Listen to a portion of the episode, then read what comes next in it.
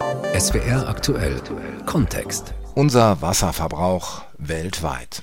In diesem Sommer ist Dürre kein Thema, zumindest nicht bei uns, aber die vergangenen Jahre haben gezeigt, wir sind verletzlich. Und es dauert lange, sehr lange, bis Böden und Grundwasser sich von solchen Dürrejahren erholt haben. Also steht bei uns der Wasserverbrauch zur Diskussion. Wo können wir in guten Zeiten sinnvoll sparen, um in schlechten Zeiten mehr zu haben? Vor allem aber, wer darf in schlechten Zeiten wie viel verbrauchen? Auch diesen Fragen sind wir hier in SWR Aktuell Kontext schon nachgegangen.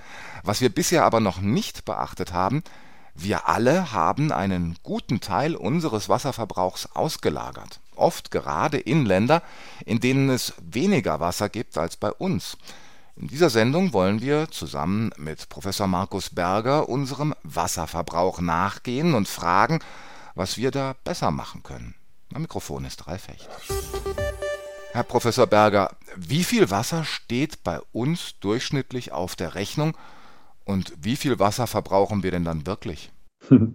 Ja, was bei uns auf der Rechnung steht, das ist ja wirklich das Wasser, was wir zu Hause ganz direkt verbrauchen. Also das sind äh, im Durchschnitt 127 Liter, die jeder von uns ähm, jeden Tag benötigt. Und das ist halt das Wasser, was wir zum Kochen, zum Händewaschen, zum Bewässern der Gärten und so weiter benötigen. Und das ist aber wirklich nur die, die Spitze des Eisbergs. Also es ist viel mehr Wasser, was wir eigentlich durch unseren täglichen Lebensstil verbrauchen, durch ähm, Kleidung, Nahrungsmittel und so weiter. Und wenn wir das alles zusammenrechnen, dann sind wir weit entfernt von den 127 Litern, dann sind wir bei über 6000 Litern, die jeder von uns jeden Tag benötigt. Für was verbrauchen wir denn da am meisten Wasser, ohne dass es uns bewusst ist? Ist das Kleidung? Ist das Strom? Ja, das ist schon sehr nah dran. Also es ist über 90 Prozent des weltweiten Wasserverbrauchs findet in der Landwirtschaft statt. Und demzufolge sind es in allererster Linie erstmal die Nahrungsmittel, die wir benötigen. Also da kennen Sie sicherlich die, diese großen Zahlen, irgendwie den Swimmingpool für Steak und so weiter, die dort benötigt werden. Also Nahrungsmittel ist der, der größte Wasserverbraucher und bei Kleidung ähm, sind es dann im Wesentlichen die, die Baumwolle einfach, die auch in sehr trockenen Regionen angebaut wird und wo dann eben bis zu 3000 Liter für ein Kilo Baumwolle verbraucht werden. Einfach weil die Baumwollpflanze eine sehr durstige Pflanze ist, die eigentlich eine tropische Pflanze ist. Und wir haben uns gedacht, das wäre ganz schlau, die in der Wüste anzubauen, weil dann einfach die Qualität besser ist und demzufolge einfach unwahrscheinlich viel Wasser für, für Baumwollproduktion zum Beispiel verbraucht wird. Wenn ich dann an Industriegüter denke, da ist es dann im Wesentlichen die, die Stromvorkette, das Kühlwasser beim, bei der Stromherstellung, ähm, das verbraucht wird, was ähm, auch einen großen Anteil hat, oder auch Abbau von Rohstoffen im Mining-Bereich und sowas, wo auch eine, eine ganze Menge Wasser verbraucht wird und eben auch verschmutzt wird. Das muss man ja auch betrachten. Es geht ja immer nicht nur um den, den Wasserverbrauch, ähm, sondern auch um die Wasserverschmutzung, die eine Rolle spielt. Sie haben an der Universität von Twente in den Niederlanden die Professur für Multidisciplinary Water Management. Heißt, Sie betrachten Wasserknappheit, Wasserverschmutzung, wie Sie gerade angedeutet haben, und auch Überflutung in einem größeren Kontext, in dem sich auch die ökonomischen, sozialen und klimatischen Begleitumstände anschauen. Genau das wollen wir jetzt gemeinsam machen und zuallererst mal schauen, wie viel Wasser wir für unser Essen brauchen und deshalb ist Stefan Ehlert mal unserem Essen entgegengereist nach Südafrika zur Avocado. An den Ufern des Krokodilflusses in Südafrika baut die Firma Halls Avocados an. Jeder einzelne wird nach der Ernte gezählt, gewogen und sortiert. In manchen Jahren sind es mehr als 120 Millionen Stück. Halls beschickt allein Europa mit bald 5 Millionen Kisten Avocados im Jahr. Grünes Gold wird die Frucht genannt. Denn die Avocado ist eine Trendfrucht. Die Ernährungs- und Landwirtschaftsorganisation der Vereinten Nationen FAO schätzt, dass sich die weltweite Produktion bis Ende dieses Jahrzehnts verdoppelt haben wird. Von 600.000 Hektar Anbaufläche, das ist zwölfmal so groß wie der Bodensee, auf 1,2 Millionen Hektar, von 6 Millionen Tonnen Ertrag auf 12. Der Boom verspricht auch Halls in Südafrika glänzende Geschäfte wenn denn die Avocadobäume nicht so durstig wären. Der Anbau eines Kilos Avocado verschlingt in der herkömmlichen Produktion an die 1000 Liter Wasser. Das ist im Vergleich zwar weniger als für Kaffee benötigt wird, aber viel mehr als für Tomaten. Top-Anbaugebiete liegen aber leider gerade dort, wo Wasser eh schon knapp ist. Peru, Mexiko, Israel oder Südafrika. Mark Baker leitet das operative Geschäft bei Halls. Er sieht den Avocado-Boom mit gemischten Gefühlen.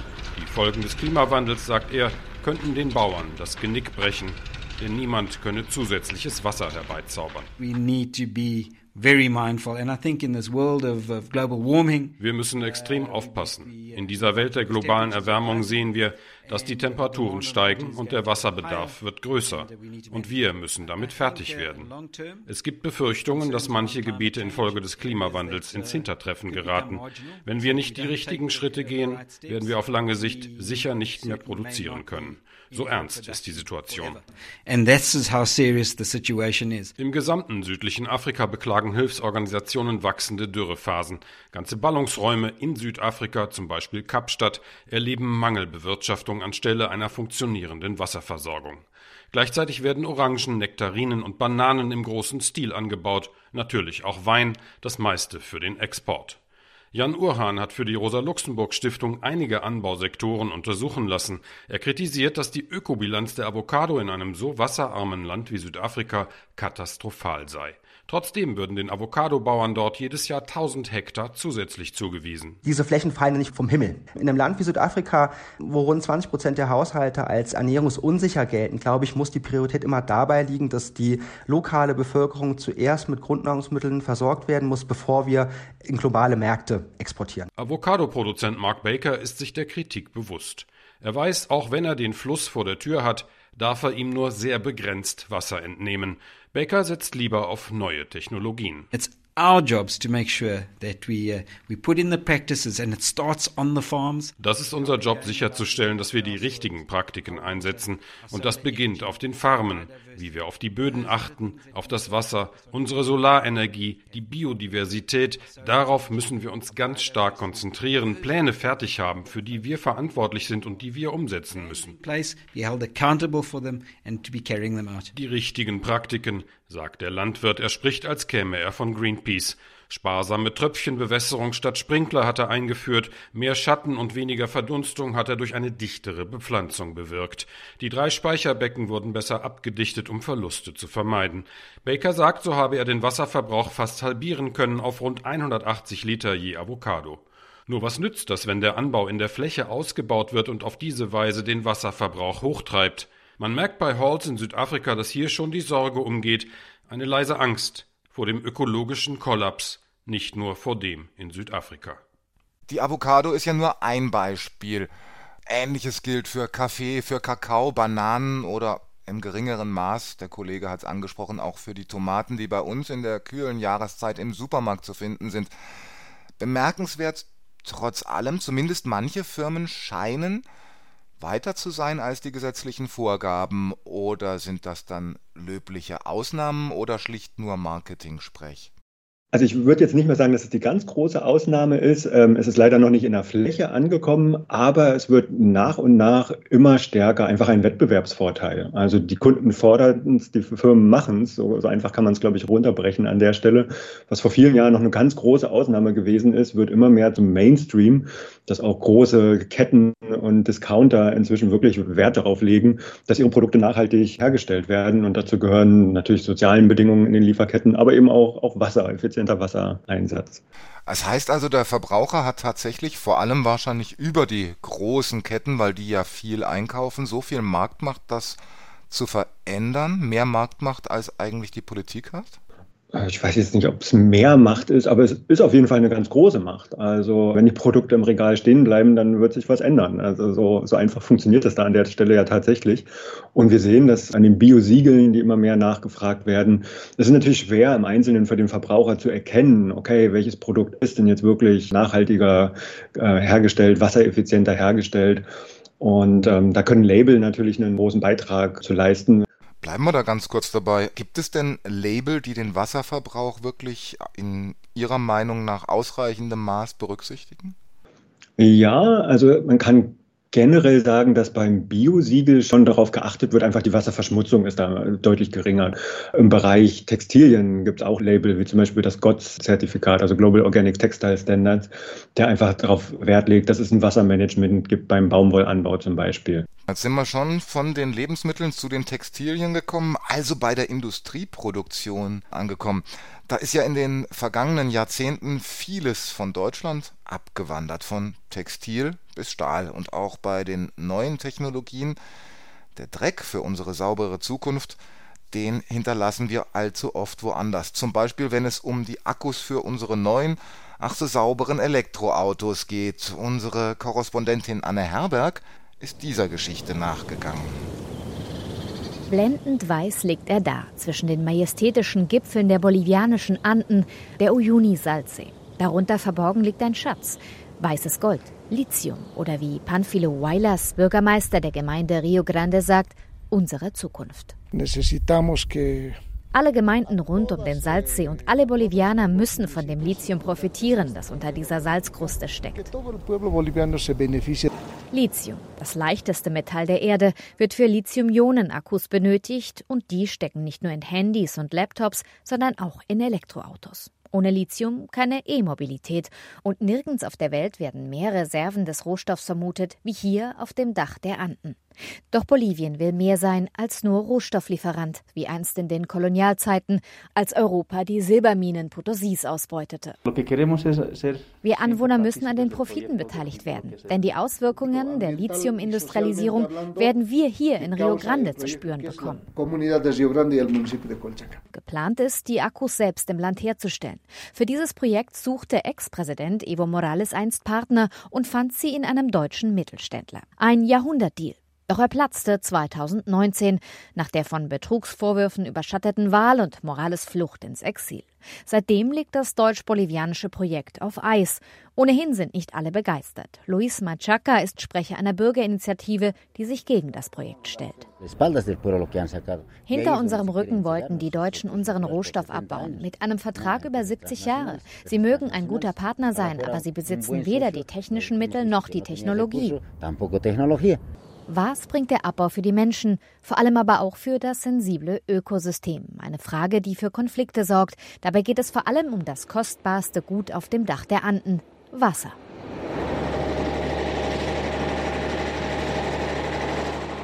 Blick über die Grenze in die Atacama-Wüste nach Chile. Dort fördert das chilenische Unternehmen SQM schon seit 25 Jahren Lithium. Aus 40 Metern Tiefe wird die Salzlake nach oben gepumpt, verdunstet dann über Monate in Becken, bis eine lithiumhaltige Schlacke übrig bleibt. Ein sehr wasserintensiver Prozess, ausgerechnet in einer der trockensten Regionen der Welt. Die Folgen sind spürbar, sagt die chilenische Biologin Cristina Dorador. Auf Satellitenaufnahmen der vergangenen 20 Jahre erkennen wir, dass der Boden Feuchtigkeit verloren hat. Gleichzeitig heizt er sich auf und die Vegetation geht zurück. Diese Veränderungen stehen in direktem Zusammenhang mit der Lithiumförderung der letzten 20 Jahre. Das Unternehmen verspricht, den Abbau nachhaltiger zu gestalten. In Chiles neue Verfassung, an der auch Biologin Dorador mitschreiben wird, sollen Umwelt- und Wasserschutz großgeschrieben werden. In Bolivien ist nach wie vor offen, wer nun den Zuschlag bekommt. Konkurrenz machen den deutschen, chinesische und US-amerikanische Unternehmen. Panfilo Huaylas hofft weiter darauf, dass das weiße Gold seiner Gemeinde irgendwann Wohlstand bringt. Doch er sagt auch, nicht zu jedem Preis. Es müssen alternative Wege gefunden werden, wie zukünftig die Lithiumproduktion mit Wasser versorgt wird. Wenn sie ausschließlich unsere Brunnen anzapfen, ruinieren wir die Zukunft unserer Kinder. Wieder eine ganze Menge Fragen. Zunächst natürlich die Frage, wie die Zukunft der nächsten Generation nicht ruinieren, wie Industrieproduktion mit Umwelt- und Wasserschutz zusammenbringen. Lässt sich das überhaupt zusammenbringen, Herr Professor Berger? Ich denke schon. Ähm, das, was man im Beitrag gehört hat, ist ja auch sehr schön, es wird diese Salzlache gefördert, wo das Wasser dann verdunstet und das Lithium übrig bleibt. Ähm, und diese Salzlache per se ist ja eh für die Menschen nicht nutzbar und auch für die Ökosysteme nicht nutzbar. Das Problem besteht einfach darin, dass in dem Moment, wo die Salzlache gefördert wird, sickert Wasser aus Grundwasserspeichern, aus Süßwasserspeichern quasi nach in die Salzseen und geht damit verloren. Das ist das eigentliche Problem.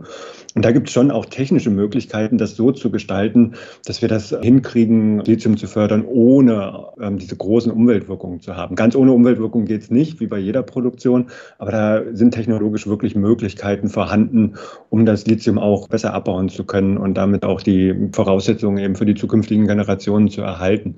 Das ist eine Frage der Kosten und das ist auch eine Frage, wie genau schauen wir Verbraucher da wieder hin.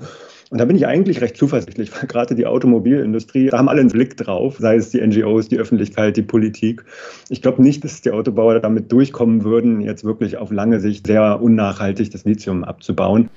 Bisher ist das technisch Machbare ja aber das eine und die wirtschaftliche Logik oft immer noch eine ganz andere. Firmen gehen dahin, wo sie günstig produzieren können und das eben auch dank niedriger Umweltstandards. Haben die Menschen in den Entwicklungsländern am Ende nur die Wahl zwischen Armut und Dreck oder eben beim Wasserverlust ihrer Wasserzukunft oder Armut als Alternativen? Ja, Firmen gehen dahin, wo sich günstig produzieren lässt, wenn wir Verbraucher das zulassen. Wenn uns das egal ist, unter welchen Bedingungen Nahrungsmittel produziert werden oder eben auch das Lithium produziert werden, dann passiert genau das, was in der Vergangenheit passiert ist. Wenn wir da aber wirklich unsere Marktmacht sozusagen als Verbraucher auch ausspielen und sagen, uns interessiert das und wir achten auf nachhaltige Standards in den Lieferketten, dann kann sich das auf Dauer einfach kein Unternehmen äh, mehr leisten, so auf solche Art und Weise zu produzieren.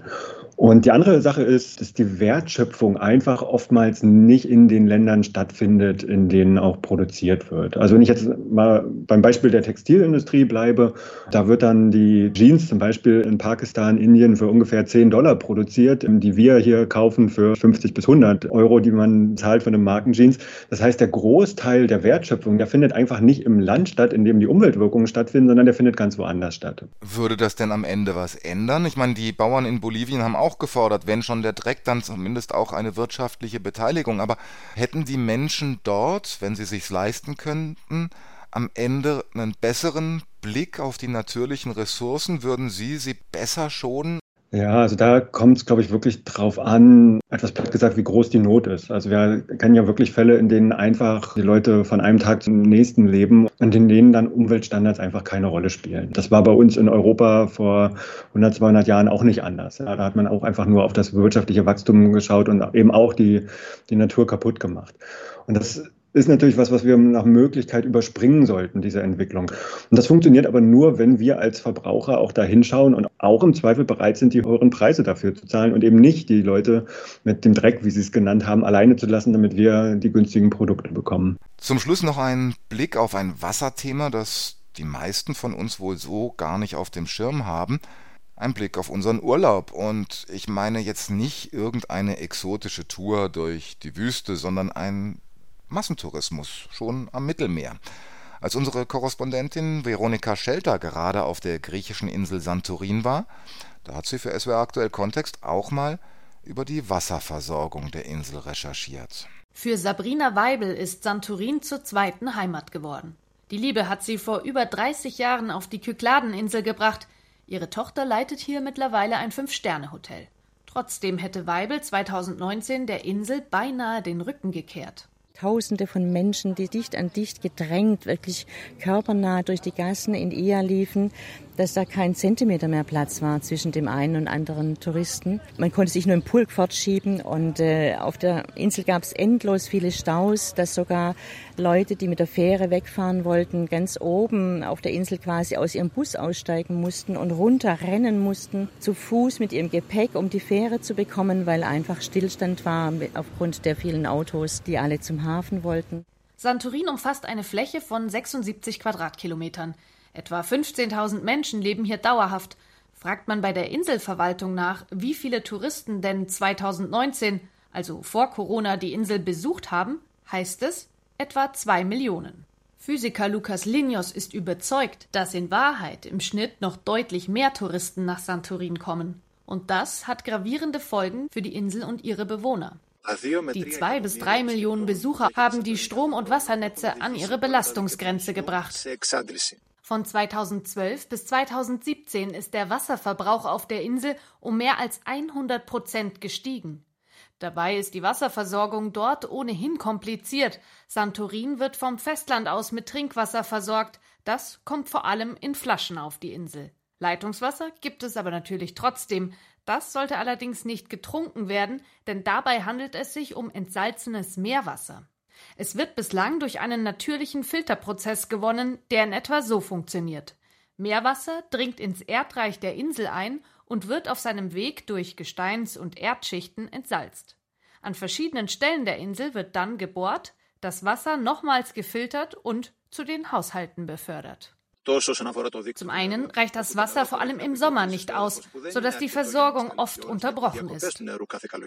Dazu kommt, das Leitungswasser weist immer häufiger einen sehr hohen Salzgehalt auf.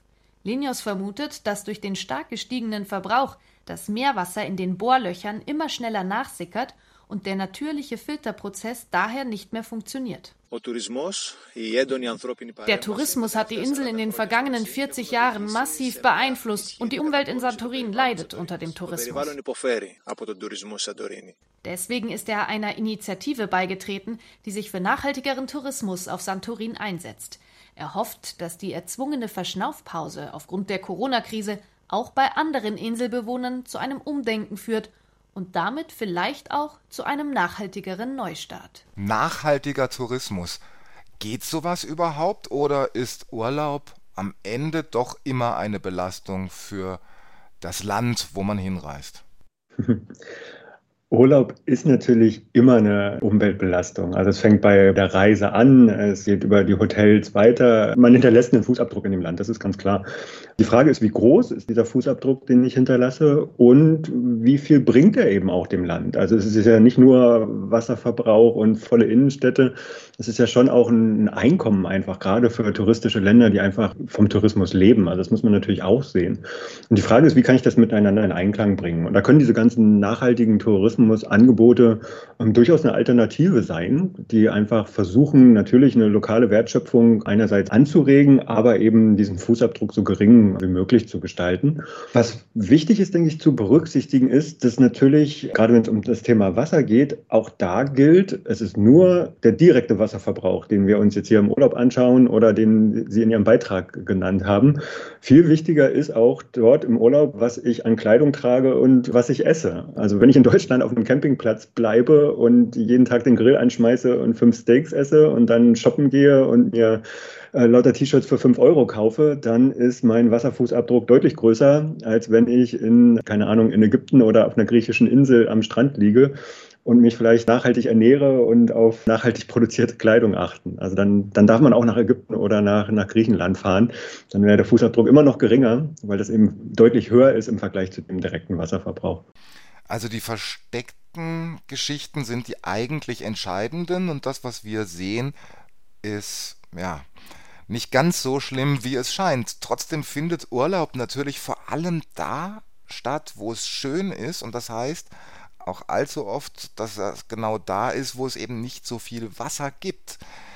Das heißt, Wasser, was für eine Textilindustrie verbraucht wird, wenn es denn dort verbraucht wird, wo es viel Wasser gibt, ist eins. Wasser zu verbrauchen an einem ägyptischen Badeort, wo es quasi nur Wüste drumherum gibt, ist natürlich was anderes. Urlaub dort, wo es wenig Wasser gibt, Geht das in der Masse? Ja, also ich, ich kann jetzt das Beispiel von, von Ägypten nennen. Ich habe ja selbst ein ganz schlechtes Gewissen. Ähm, ich war vor, vor der Pandemie in Ägypten im Urlaub, auch in einer sehr wasserknappen Region und in der Hotelanlage gingen dann nachts die Sprenkleranlagen an und haben die Grünanlagen bewässert. Und da denkt man sich natürlich als Wasserwissenschaftler, oh Gott, äh, wie kann ich hier Urlaub machen? Aber als ich dann abends gesehen habe, wie die Leute alle am Buffet angestanden haben und sich die bergeweise Fleisch raufgeschaufelt haben und alle in den Einkaufszentren shoppen waren und mit vollen Einkaufstüten voller Fast Fashion zurückgekommen sind, dann ist mir schon klar geworden, dass das eigentlich das viel größere Problem ist. Ich will nicht sagen, dass das andere kein Problem ist. Natürlich, Wasserverbrauchen in der Wüste für einen Golfplatz oder Hotelanlagen ist natürlich aus hydrologischer Sicht ein Wahnsinn. Aber auch da gilt immer noch die, die 127 Liter zu den 6000 Litern, die ich vorhin angesprochen habe. Also das, was wir direkt verbrauchen, was wir sehen, das kann lokal natürlich ein Problem sein. Es ist immer noch verhältnismäßig gering im Vergleich zu dem, was wir durch unseren Konsum verursachen. Und das ist dann quasi das, was wir aus dieser Sendung lernen. Ich würde jetzt nicht sagen, dass wir den direkten vernachlässigen sollen. Bitte trotzdem beim Zähneputzen den Wasserhahn zudrehen und auch auf den direkten Wasserverbrauch achten. Ich habe nur eben viel größeren Einfluss, indem ich zum Beispiel Nahrungsmittelabfälle vermeide, indem ich auf eine nachhaltige Kleidung achte. Da kann ich einfach viel mehr erreichen, als wenn ich die, die Wasserspartaste auf der Klospülung bei uns zu Hause drücke. Nun sprechen wir die ganze Zeit über Wasserverbrauch, aber Wasser geht ja nicht irgendwie weg. Wasser wird umgewandelt. Kann Wasser überhaupt verbraucht werden? Da muss man einfach die regionale Skala sehen. Global gesehen haben Sie völlig recht. Wasser wird auf der Erde, es gibt einen Wasserkreislauf und das ist nie weg. Es geht eher darum, stets lokal zur Verfügung. Also in dem Moment, wo ich Wasser einsetze, um in wasserknappen Gebieten Getreide zu bewässern zum Beispiel, dann wird es durch die Pflanzen verdunstet und es regnet zwar woanders wieder runter, aber zum einen sind zwei Drittel der Niederschläge über Meer und zum anderen nützt das den lokalen Leuten einfach nichts, wenn das Wasser woanders wieder runterkommt. Das ist so ähnlich, als wenn ich Ihnen sage, geben Sie mir doch bitte mal 100 Euro. Die 100 Euro sind dann auch nicht weg, die sind dann woanders und das nützt Ihnen dann halt nichts mehr. Und so ist es mit dem Wasser auch, dass wir uns das einfach lokal anschauen müssen. Wenn wir jetzt lokal anschauen, dann haben wir kein so großes Wasserproblem, zumindest meistens nicht. Ist es dann nicht in Ordnung, wenn das Fleisch aus Deutschland kommt, weil wir haben hier Wasser genug? Also man muss sich schon den lokalen Kontext auch anschauen. Das ist ganz richtig und das machen wir auch. Also diese Zahlen, diese Wasserfußabdruckzahlen, die da auch immer wieder durch die Medien gehen, die sind richtig, die Zahlen stimmen. Die Frage ist, okay, was bedeutet das lokal? Und das ist genau so, wenn wir jetzt irgendwie die 10.000 Liter für ein Stück Fleisch äh, nehmen, wenn das wirklich zum größten Teil Regenwasser ist, womit die Futtermittel bewässert wurden und das in einem wasserreichen Gebiet stattfindet, dann muss das nicht unbedingt ein Problem sein. Gegenüber können aber irgendwie die 140 Liter für die Tomate, wenn sie in einem wasserknappen Gebiet wie in Spanien verbraucht werden, ein sehr großes Problem sein. Also man muss da schon sehr lokal sich das anschauen, ob der Wasserverbrauch ein Problem ist oder nicht. Und das ist genau das, was wir hier in unserer Forschungsarbeit machen. Ja, das klingt nach Forschungsarbeit. Was geben wir denn da den Verbrauchern mit? Alle mal ein bisschen Forscher werden und äh, sich ähm, wirklich schlau machen, die Tomate, wo kommt die her? Wie sind die Verhältnisse dort? Wie viel Wasser wird dafür verbraucht? Und wie sieht das im Vergleich zu unserem Fleisch hier oder dort aus? Das kann es nicht sein, oder? Das kann ich natürlich empfehlen, sich an der University of Twente einzuschreiben in unsere Kurse. Aber nee, es gibt so ganz einfache Sachen, die wirklich jeder machen kann. Und das sind im Wesentlichen, ich hatte es ja schon ein paar Mal gesagt, die Stichworte Food und Fashion. Also bei Nahrungsmitteln können wir einfach unglaublich viel machen, indem wir zum Beispiel Nahrungsmittelabfälle vermeiden. Da kann jeder ganz viel, ganz viel Wasser sparen tatsächlich. Oder indem wir zum Beispiel auf regionale Produkte, ähm, Bioprodukte achten. Bei der Kleidung ist es ganz genauso. Ich kann mir natürlich T-Shirts für 5 Euro kaufen, die nach zweimal Waschen weggeschmissen werden müssen und damit einen riesengroßen Wasserfußabdruck erzeugen. Ich kann aber auch darauf achten, dass ich eben nachhaltig produzierte Kleidung kaufe, zum Beispiel zertifizierte Kleidung, kaufe Bio-Baumwolle, Gott, da gibt es eine Reihe Label, womit ich wirklich einen großen Unterschied machen kann. Markus Berger, Professor für Multidisciplinary Water Management an der Universität von Twente in den Niederlanden. Mit ihm haben wir in SWR aktuell Kontext über unseren weltweiten Wasserverbrauch gesprochen. Am Mikrofon war Ralf Hecht.